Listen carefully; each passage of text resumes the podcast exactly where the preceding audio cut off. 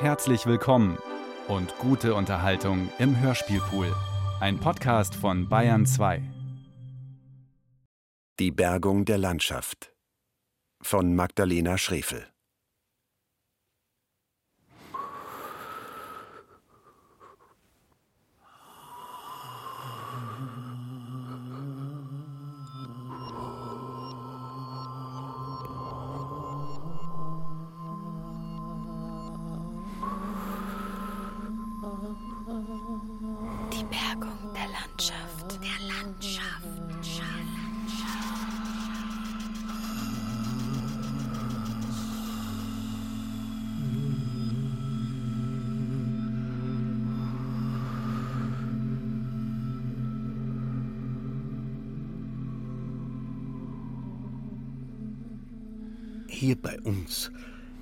Ist es, als läge nichts zwischen dem Auge und der Landschaft, als gäbe es keinen Raum dazwischen, auch keine Zeit und keinen Halt.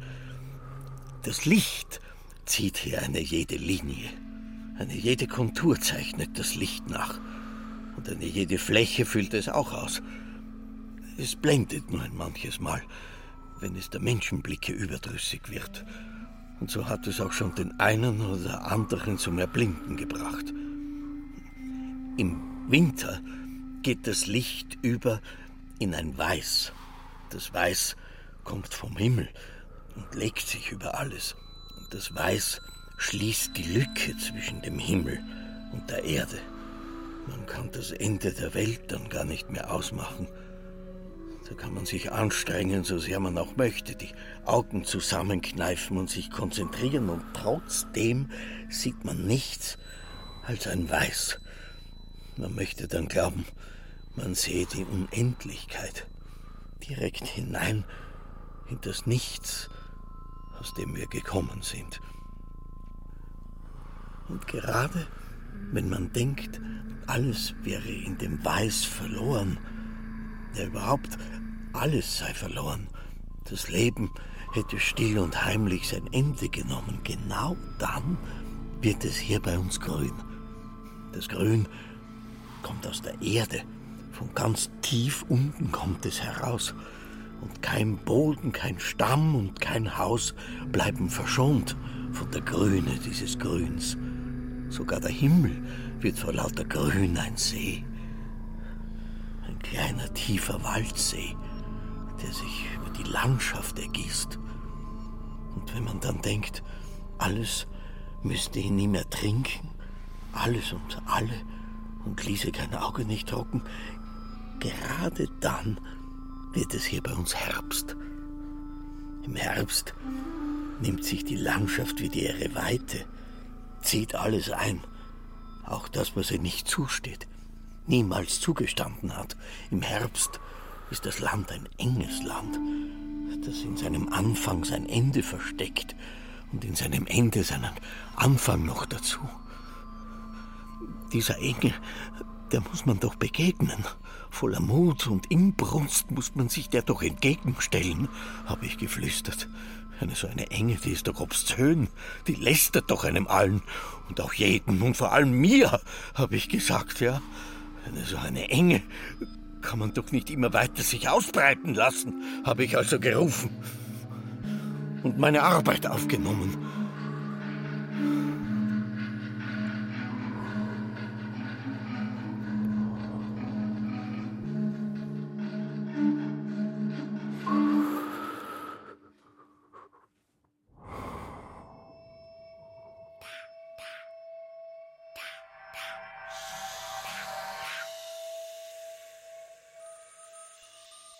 Einmal will ich was erleben.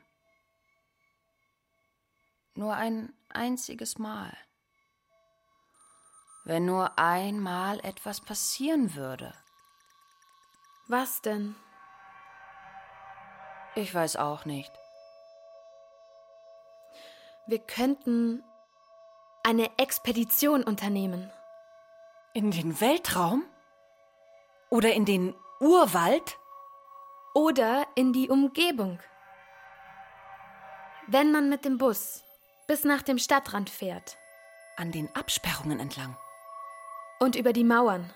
Und durch die Gräben dann. Bis an die Zonengrenze kommt man da. Aber das ist doch verboten. Sagt bloß. Ein Bruder war mal dort. Lüge. Nein, Ach, du lügst. selber. Was hat er gesagt? Wer? Ein Bruder? Worüber? Ach, blöde Kuh. Er hat gesagt, dass dort Schätze liegen. Von aus vor der tiefen Zeit. Von aus vor der tiefen Zeit? Wann soll das gewesen sein? Hast du doch in der Schule gelernt. Erst war die gedehnte Zeit und dann die schnelle, dann die abgekühlte und dann. äh, Und dann? Und dann kamen wir. Stimmt's? Genau. Wir könnten ja mal hin. Meinst du? Wir müssen ja nicht rein. Nur so zum Schauen? Genau, nur so zum Schauen. Und was würdest du machen? Womit? Mit dem Schatz? Ich weiß nicht. Ich würde ihn dort lassen. Damit ihn später vielleicht auch ein anderes Kind finden kann. Und dann noch eines. Und dann noch ein anderes. Und immer so weiter. So dass alle Kinder der Welt in ihrem Leben einmal einen Schatz finden. Zumindest einmal. Wie wir eben. Proviant bräuchten wir. Und Schaufeln. Taschenlampen. Am besten, wir nehmen auch Fahrräder mit. Und Spritzpistolen. Äh, wofür das denn? Äh, Sicher ist sicher? Sicher ist sicher. Man weiß ja nicht. Abgemacht? Ja. Abgemacht. Maddie, zu niemandem ein Wort. Hörst du? Zu keinem Eltern. Zu keinem Pfleger. Und keinem Lehrer. Zu keinem Bruder. Und auch keiner Schwester. Hörst du? Auch zu keiner Schwester. Ehre schwöre, zu niemandem ein Wort. Ehre schwöre zu niemandem ein Wort. Gut.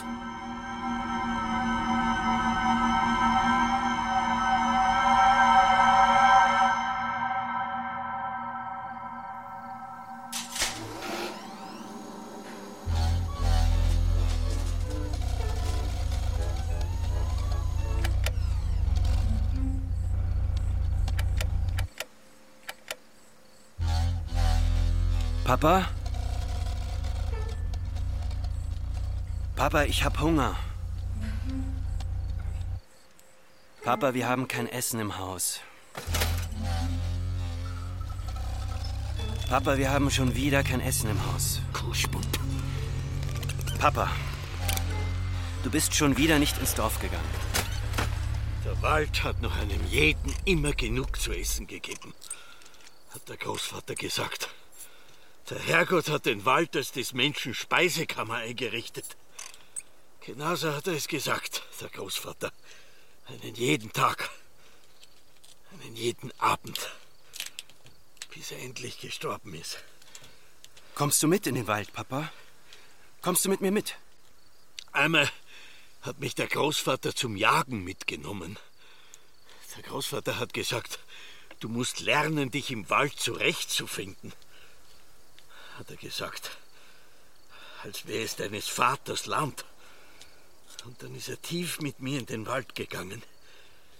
Immer schön an der Hand hat er mich geführt und mich dann auf einer Lichtung hinsetzen lassen, auf einen Baumstamm und gesagt, ich solle bis 100 zählen. Und ich also, eins, zwei, drei, vier, fünf, hab bis 100 gezählt und dabei die Termiten im Holz beobachtet, wie sie sich den Baumstamm angeeignet haben, wie sie ihn zivilisiert haben, ihm Häuser, Türme und Brücken eingebaut haben. Und dann habe ich aufgeblickt und weit und breit war nichts als ein Wald um mich herum. Kein Mensch nirgendwo nicht zu sehen. Und da habe ich gewusst, dass es für uns Menschen nichts zu holen gibt. Willst du mit mir kommen, ein Reh zu erlegen, Papa? Wirst du denn mit mir kommen, uns ein Abendbrot zu erjagen? Erst als es Abend war und schon ganz dunkel und der Wald mich schon sein eigen genannt, ist der Großvater wieder gekommen. Da hat er einsehen müssen, dass der Wald immer größer sein wird, als ich jemals werde wachsen können. Auf seine Schultern hat er mich gesetzt und gesagt, wer sich vor dem Wald fürchtet, der kann kein rechter Mann nicht werden. Papa, Wer den Wald nicht bezwingt, der hat doch zu essen nicht verdient. ich gehe jetzt los, Papa. Ich gehe uns jetzt ein Reh erlegen. Ich habe mich in den Schlaf geweint. Denn jeden Abend von da an habe ich mich in den Schlaf geweint. Ich bring uns dann ein Reh. Ja, Papa? Ja, geh du nur deine Pflicht erfüllen. Geh du nur unseren Hunger stillen. Und wenn ich zurück bin, werden wir dann essen. Wie früher zusammen an einem Tisch sitzen und gemeinsam essen. Papa? Und erzählst du mir dann von deinem Großvater und von seinem Großvater und, und von dessen Großvater? Wirst du mir dann von den Männern unseres Geschlechts erzählen? Weil auch ich einer werden will. Und vom Wald, wie er schon immer ein Teil unserer Familie war? Wirst du mir von ihm erzählen? Solange ich dir auch ganz aufmerksam zuhöre und solange ich auch ganz brav sein will. Von einer Frau, die der Wald zerfressen hat, kann ich dir erzählen. Von einer Frau, die wie Krumen in den Boden eingegangen ist. Bloß von deiner Mutter kann ich dir erzählen.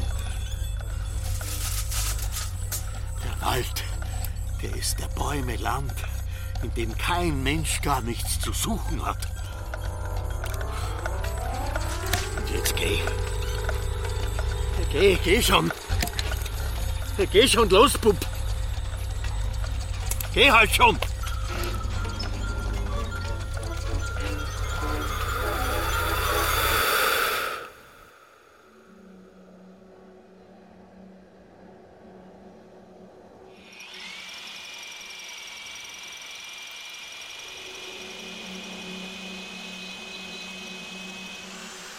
Gib mir nur noch einen. Nur noch einen. Hörst du? Ich bin zu dir gekommen, Josef, um nach eurem Rechten zu sehen. Ja, ich habe ich es. Nur noch einen. Nur noch einen Moment. Dann bin ich bei dir, Bürgermeister. Ich bin geschickt worden, Josef, um auch nach unserem Rechten zu sehen. Heute höre ich die Dinge mit mir vergehen, wie sie über sich hinauswachsen, wie sie ein größeres und ein Ganzes werden. Wir haben gesehen, Josef, dass dein ganzer Hof ein Sauenstall ist. Und wir haben gehört, Josef, dass dein Bub die Hänge und die Tiere ganz alleine machen muss. Aber mit den Dingen werde auch ich größer und ganzer. Wir haben erfahren, Josef, dass du dich verschuldet hast. Bis über den Rockzipfel, bis über die jungen Tannenwipfel steckst du in Schulden. Ja, denkst du denn wie im Dorf, wir hören und sehen und beobachten dich nicht? Weißt du denn nicht mehr, dass wir von uns aus unseren Blick auch ab und an zu dir hinüber richten? Und unser Blick sagt mir, da ist einer zu weit gegangen. Weißt du, ein jedes Ding, das spricht heute zu mir. Unser Blick sagt mir, da hat sich einer aus dem Fenster gelehnt, bis nach viel zu weit in den Horizont hinein. Weißt du, was ich hier alles zu uns hergeschleppt habe? Auf meinem Handkarren? Hier alles zu uns zerre an jeden Tag? An jede Woche, an jedes Jahr? Seit vielen Jahren schon. Da wirst du etwas machen müssen, sagen die Leute zu mir. Setz mich dahin, sagt mir zum Beispiel ein so ein Ding.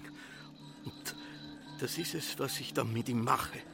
Und ich erinnere mich genau, wie alles begonnen hat. Wie mit ihr alles begonnen hat. Wie sie nicht mehr hat waschen wollen. Wie sie justament sich nicht mehr hat drehen, nicht mehr hat schleudern wollen. Da habe ich mir gedacht, aus der muss man doch noch etwas machen können. Und vielleicht wäre sie dann noch für etwas zum Gebrauchen gut. Also habe ich etwas angeschraubt. Einfach mal ein bisschen etwas dran gebaut. Deswegen bin ich zu dir gekommen, Josef. Weil die Leute heute am Morgen gesagt haben, dass dich einer wieder wird einspuren müssen. Heute horche ich weit in das Land hinein. Tag ein und Tag aus, bis mich wieder einmal ein Ruf ereilt. Ganz genau schaue ich heute in die Landschaft hinein, bis ich wieder ein neues, ein kluges, ein sehr schönes Ding entdecke. Ich kann dir alles nacheinander aufzählen. Ein jedes einzelne kann ich dir noch einzeln angeben. Aber es ist das Werden eines einmalig großen Ganzen, das mich erfüllt. Wohl ist da eine Glühbirne, ein Motor, eine Pfeife und auch eine Mondrakete. Was ich hier baue, das ist auch eine Obstschüssel, ein Dynamo, ein Blitzableiter und manchmal auch ein Mercedes-Stern. Selbst natürlich enthält das, woran ich hier baue, ein Weihwasserbecken. Ein Metronom und auch viele, viele Mobiltelefone. Und klarerweise kann es singen und fluchen und tanzen und johlen kann es. Waschen und sägen kann es dir, leuchten und blinken und auch alles verdunkeln.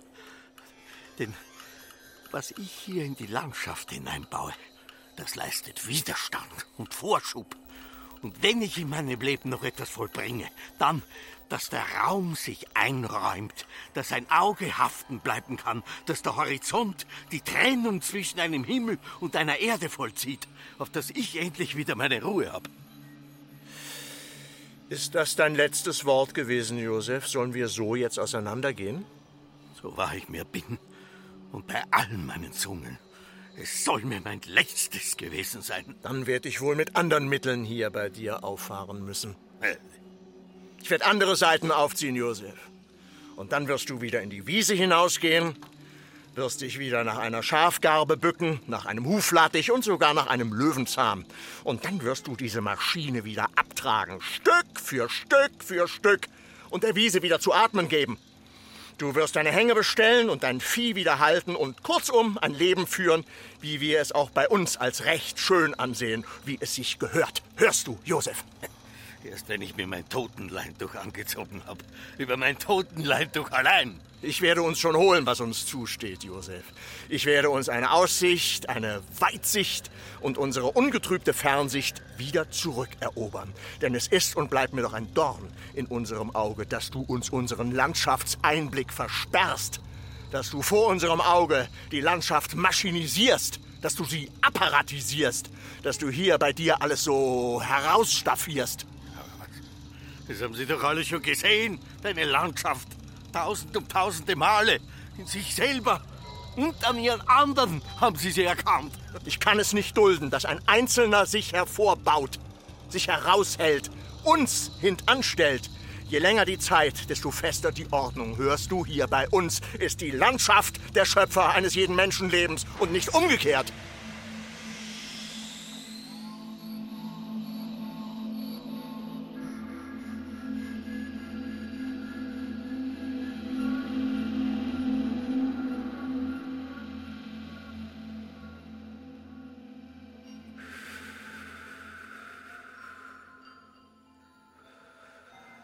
Einmal bin ich in die große Stadt mitgegangen. Der Vater hat mich an der Hand genommen und gesagt, Bub, es wird Zeit, dass auch du einmal mit in die Stadt kommst. Und nachdem wir dort einen Maschinenbaustein abgeholt haben, hat der Vater gesagt, jetzt gehen wir ein Eis essen. In einen feinen Eissalon gehen wir jetzt ein Eis essen. Es war sehr voll und sehr heiß in dem U-Bahn-Zug, aber der Vater hat zufrieden gewirkt, wie er so dagestanden hat in seinem feinen Anzug und sich an einem der Haltegriffe festgehalten hat. Und ich habe mich an den Vater gehalten, wie ich es sonst nie mache, wie ich es niemals vorher und auch niemals nachher in meinem Leben hier bei uns gemacht habe. Plötzlich hält der Zug. Ich sage, Papa, was ist denn? Was ist denn los? Keine Antwort. Papa, wieso hält denn der Zug? Draußen vor den Fenstern alles schwarz. Ganz schwarz war es vor den Fenstern, so dass man nur sich selber in der Spiegelung hat sehen können. Und dann tönt aus den Lautsprechern eine Stimme. Sehr geehrte Fahrgäste, sagt die, aufgrund eines technischen Gebrechens müssen wir auf offener Strecke halten. Bitte bewahren Sie Ruhe. Und dann ein Knacken, ein kurzes Knacken im Lautsprecher und dann aus. Die Leute rundherum sind unruhig geworden. Und ich sage, Papa, Papa, was soll denn das? Und er nur, Gusch zu mir, Gusch, Bub, und reg dich nicht auf. Eine Hitze hat es in diesem Sommer gehabt. Die Menschen neben mir waren bald ganz nass vor Schweiß. Geflucht haben die von der Hitze und dem Schweiß, und eine Frau hat zu weinen begonnen. Ich hab mich nicht mehr getraut, etwas zum Vater zu sagen. Hab gehofft, dass der U-Bahn-Zug bald weiterfahren wird dass er sehr bald einen Ruck machen und sich wieder in Bewegung setzen wird. Immer heißer ist es mir dort geworden und irgendwann habe ich gesagt, Papa, ich muss hier raus. Ich muss hier raus und zwar sofort. Und bin zur Tür gegangen und habe versucht, sie zu öffnen, aber da, da hat sich nichts bewegt. Nichts hat sich da bewegen lassen. Ich muss hier raus, hab ich gebrüllt. Und ein anderer Fahrgast sofort Gusch zu mir, sonst lege ich dir eine auf, hat er zu mir gesagt. Da habe ich zu trippeln begonnen, immer von einem Fuß auf den anderen und dabei an die Decke geblickt und die Haltestellen abgezählt, immer weiter getrippelt, immer weiter die Haltestellen abgezählt. Und wie eine Abkühlung habe ich es dann gespürt. Da ist es dann geflossen. Das Wasser. Auf dem Boden hat sich eine kleine Pfütze gebildet. Und ich mittendrin. Der Vater hat so getan, als sähe er nichts. Hat sich weggedreht und so getan, als sei mir nichts geschehen. Aber ich habe gewusst, dass er weiß, dass ich weiß, dass er weiß, dass mir wieder einmal etwas passiert ist. Ich habe gemerkt, wie er es riecht, wie er seine Nase rümpft. Ich habe gespürt, wie sich in diesem Augenblick seine Verachtung breit gemacht hat. Gleich einer Welle ist sie ausgeschwappt. Also habe ich aufgehört zu hoffen.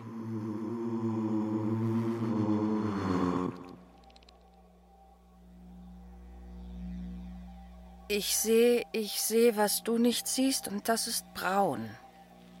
Der Zaun? Stimmt. Wollen wir?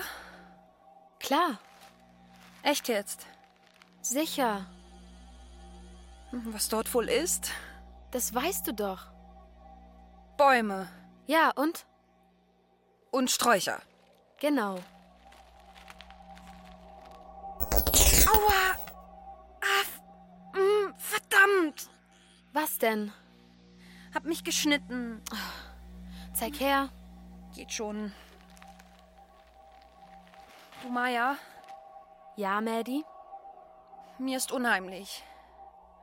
Angstnase, Pfefferhase, morgen kommt der Oster... Jetzt in echt jetzt. Geh, komm. Lass uns lieber umdrehen. Mir ist das nicht geheuer.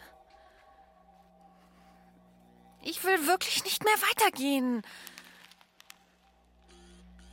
Ich bleibe jetzt hier stehen. Warte! Allein fürchte ich mich. Passiert schon nichts. Ich versprech's. Kannst du gar nicht wissen. Kann ich wohl. Kannst du nicht. Selber. Willst du? Ja, Gleich gebe ich dir eins. Nur noch fünf Minuten. Noch fünf Minuten weitergehen, dann bekommst du ein Kaugummi. aber nur fünf. Versprochen.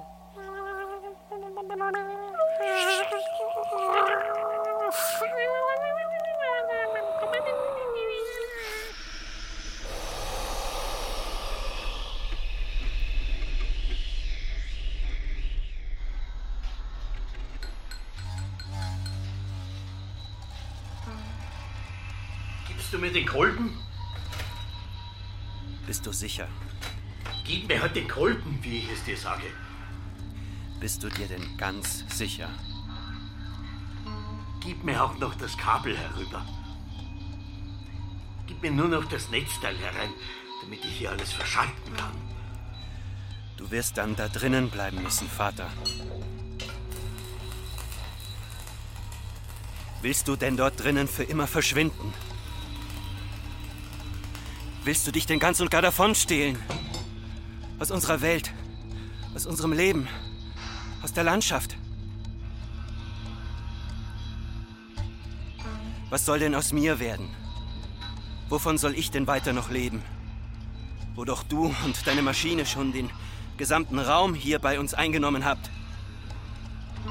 Wie soll ich denn hier weiter die Felder bestellen, wo doch auf einem jeden Hektar schon deine Maschine sitzt?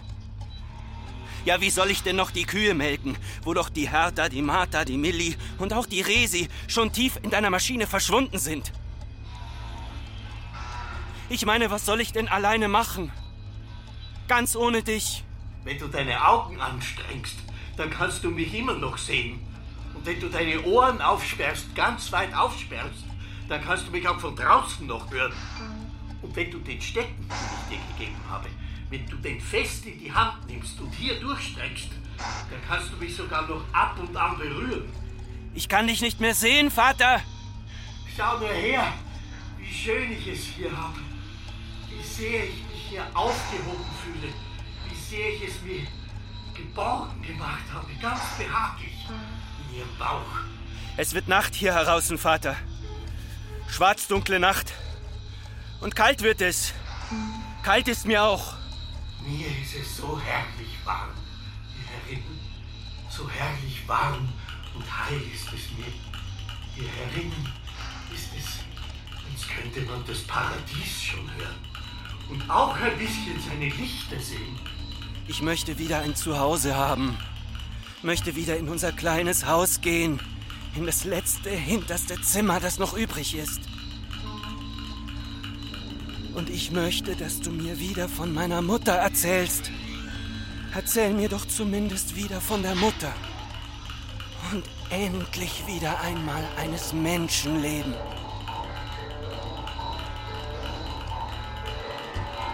Hast du was gesagt? Ich kann dich nicht gut hören, Vater. Es ist alles so laut. So laut und so leise zugleich. Willst du mir sagen, dass ich dich herausholen soll? Willst du mir nicht endlich sagen, dass es ein Ende nimmt? Vater, du musst lauter sprechen. Ich kann dich gar nicht mehr hören. Und sehen kann ich dich auch nicht mehr. Papa! Gerade kann ich dich nicht so gut hören, weil es hier herinnen ein bisschen laut wird. Gerade beginnt hier alles wenig zu arbeiten. Jetzt legt sich hier ein. Da rattert es auch. Da kickelt es noch. Jetzt rumpelt und raschelt es. Gerade eben kann ich dich nicht so gut hören. Muss hier nur noch ein nachjustieren. Noch ein klein wenig austariert, dann kann ich dich sicher gleich wieder hören.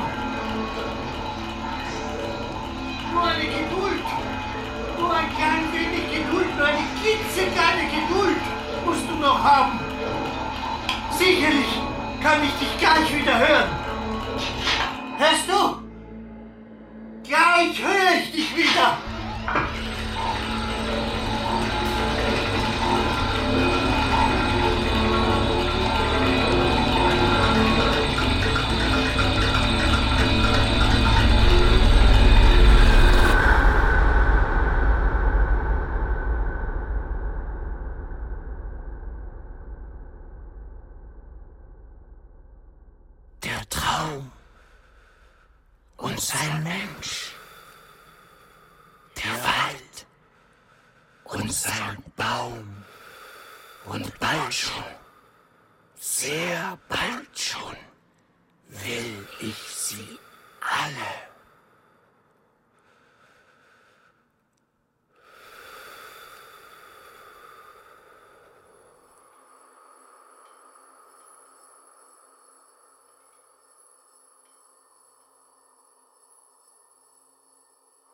Wie ist es dir?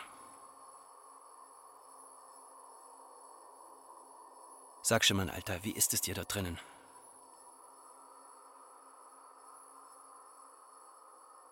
Seit Wochen schon hast du nicht mehr zu mir gesprochen.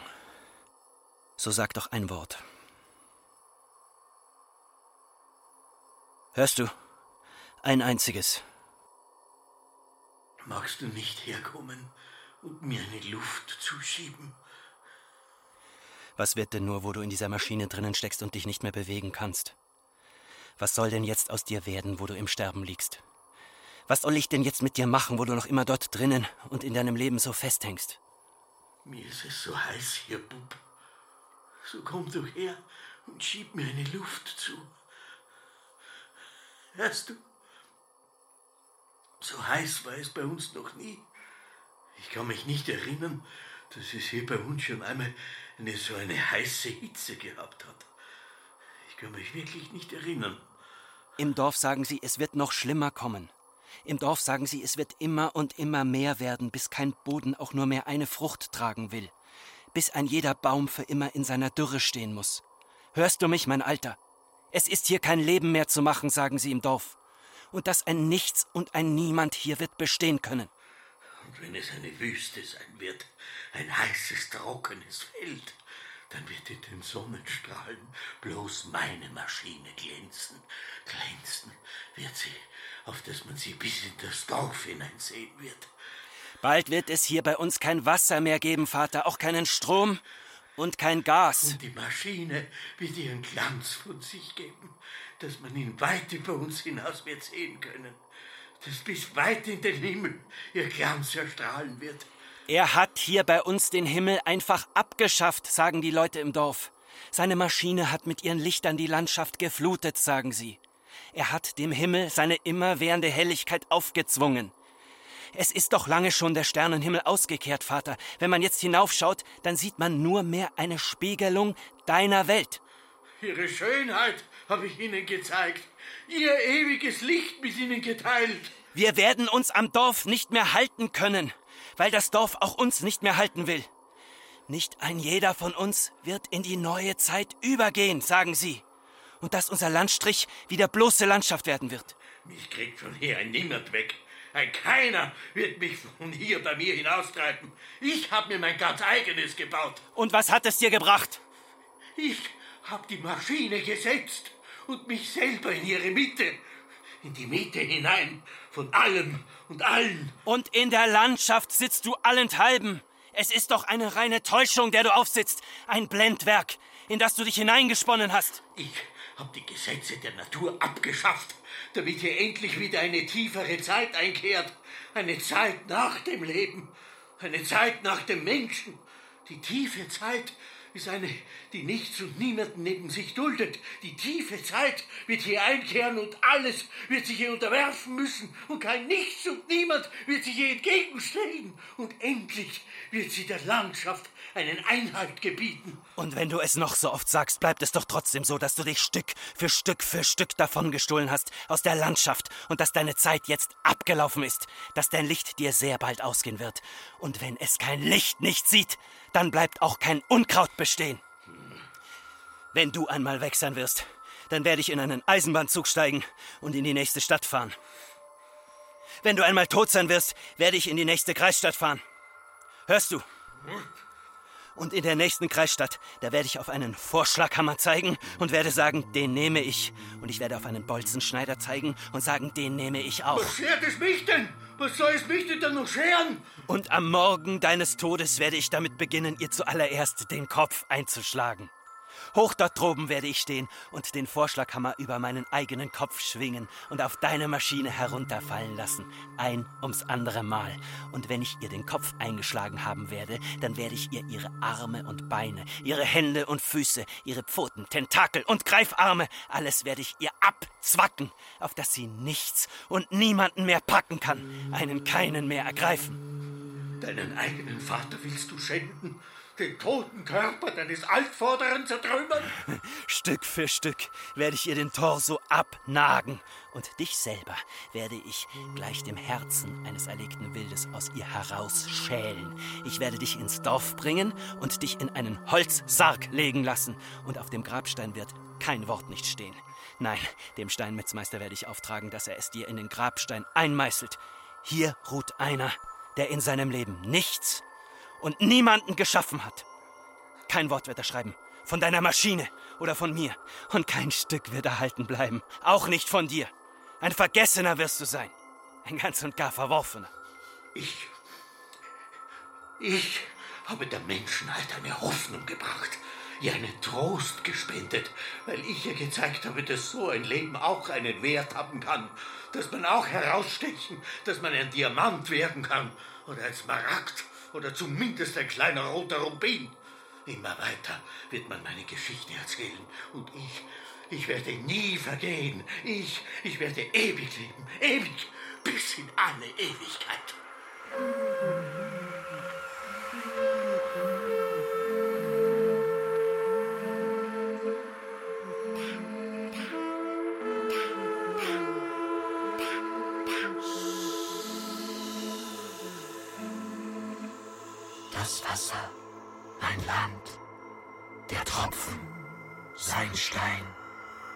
Und sie alle. Und sie alle. Und sie alle will ich.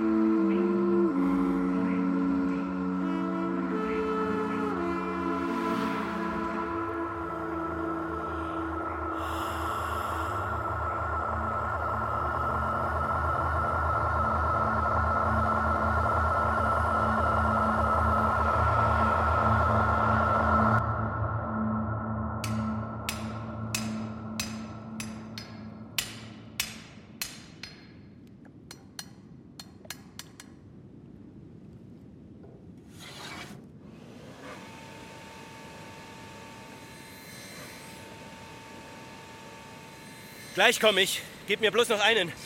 Hörst du? Nur noch einen Moment. Du musst mit mir mitkommen. Zu dir ins Dorf werde ich kommen und in die Stadt hineinfahren, so wie ich es ihm versprochen habe. Und dann werde ich hier bei uns für immer aufräumen. Gleich morgen. Hier bei euch ist kein Verbleiben mehr. Hier ist dir dein Überleben nicht sicher. Ich habe mir gedacht, es wird besser werden. Je älter er wird, habe ich mir gedacht, desto weniger wird er daran werken können. Desto weniger wird er die feinen Teilchen sehen können, bis er es einmal ganz wird bleiben lassen. Wenn ich ihm bloß noch den Stadel abtragen lasse, habe ich gesagt, dann wird es ihm schon bald ganz langweilig sein und dann wird er bald schon keine Luft mehr haben. Und dass er die Maschine sehen wird als einen Haufen Metall und Spulen und Drähte und Träume, als einen Haufen Blech und Schäume, als Gewalt und Gewinde, als einen Haufen Schrott. Wenn ich ihn nur noch ein wenig machen lasse. Genau so habe ich es bei mir gesagt. Komm! Wir müssen jetzt los. Hörst du die Sirenen? Immer näher, immer höher. Siehst du nicht, wie das Wasser steigt und steigt und steigt und sein Pegel nicht mehr fallen will? Es ist mir eine Pflicht, als dein Bürgermeister, als dein Patenonkel und auch als dein... Nicht, bevor ich nicht endlich der Maschine der Elendigen, der Formalitäten ihren Garaus gemacht habe. Bevor ich hier bei uns nicht endlich diesem seinem Wahnsinn einen Einhalt geboten habe. Vorher will ich hier nicht weg. Nichts und niemand wird hier bestehen bleiben. Hörst du? Auch seine Maschine nicht. Man wird hier eine Zonierung vornehmen. Hörst du? Man wird hier eine rote Zone einrichten und dahinter eine gelbe Zone und weit, weit dahinter erst eine grüne. Und hier bei euch wird alles im Wasser stehen und kein Mensch und keine Maschine werden mehr zu sehen sein. Gib mir deine Hand. Ich kann nicht. Es wird gut. Alles wird gut. Ich kann nicht. So ein Wasser, das kann man nicht bekämpfen. Ein so ein Wasser, das lässt sich nicht besänftigen. Das kann man nicht aufhalten. Dem kann man nie und nimmer nicht beikommen. Ein so ein Wasser, das ist gekommen, um zu bleiben, um hier aufzuräumen. Ein so ein Wasser, das habe ich freigesetzt, um uns zu befreien. Ich will nicht. Und wenn du jetzt nicht meine Hand nimmst, wenn du nicht Augenblick meine Hand nimmst, dann wirst auch du untergehen.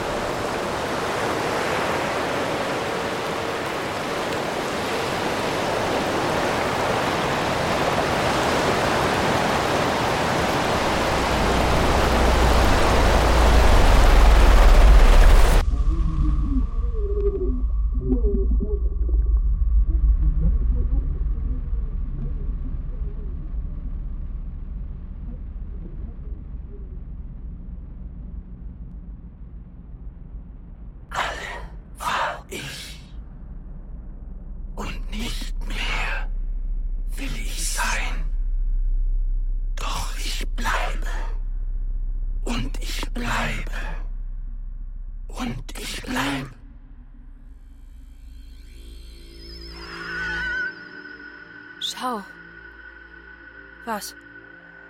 dort. Ich sehe nichts. Mach halt die Augen auf. Siehst du das? Nein? Komisch. Was denn? Siehst du den Baum? Ja? Dort dahinter.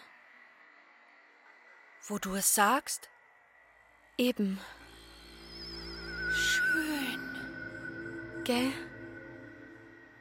Ich glaube, du tust nur so. Nein? Du siehst sie gar nicht. Wohl. Nein. Sicher. Dann sag, wo ist sie denn jetzt? Dort hinten? Stimmt nicht. Wo denn sonst? Hat sich versteckt. Kein Wunder, dass du sie nicht sehen kannst, Warum? weil sie sehr schüchtern ist. Denkst du, sie kann uns hören? Schon möglich. Und jetzt? Wenn wir schon da sind, Da kann man drücken. glaubst du, sie funktioniert? Nie und nimmer. Vielleicht aber schon. Traust du dich nie. Wetten das? Ich mach's wirklich. In echt jetzt?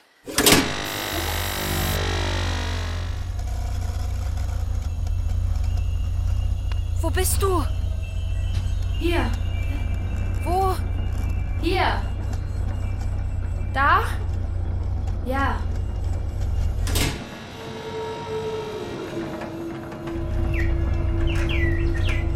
Wahnsinn! Hättest nicht gedacht. Niemals! Ein Wahnsinn. Ja,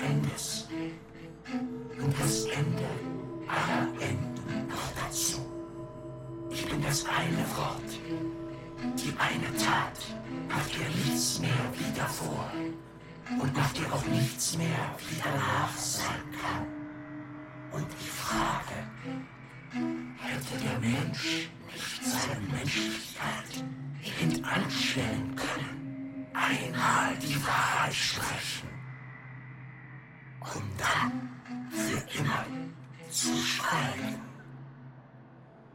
War das Land nicht ein Wasserland, ein Silberland, ein Goldstrom, in dem alle ihre Insel hatten und an jeder auch die seine, sich seine eigene Welt erschaffen durfte. Ich bin nach der Geschichte und vor der Zeit, bin nach dem Ort und vor dem Raum. Ich bin die Vergessenheit und die Erinnerung auch dazu. Bis heute lebe ich in den Zwischenräumen. Bin ich ein Tier der Ritzen, ein Menschlein der Hüllen, eine Maschine der Lücke. Trage Nähte, Narben und Mut und bin die Aufhebung einer jeden möglichen Einheit. Im Rückblick wird man mich als eine Liebesgeschichte erzählen und meine Wiederkehr als die Überlegenheit des Lebens über das Leiden zu feiern wissen. Dann will ich Mädchenjunge und Herrscherweib sein, ein Frauenheld und womöglich auch die reine Differenz. Ich werde die Frau auf dem Mond und der Mann in dem Mond sein. Ich werde das Kalifornien und der Kongo und auch ein bisschen das Kärnten sein. Ich lauf dem Tod voraus. Ich trag der Engel Gewicht. Und ich werde. Und ich werde. Und ich werde sein.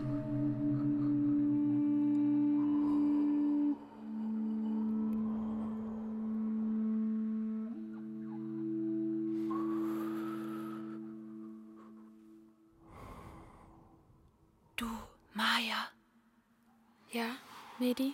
Du, Papa, ich glaub, ich bin endlich Wir bleiben bei dir. jetzt hier.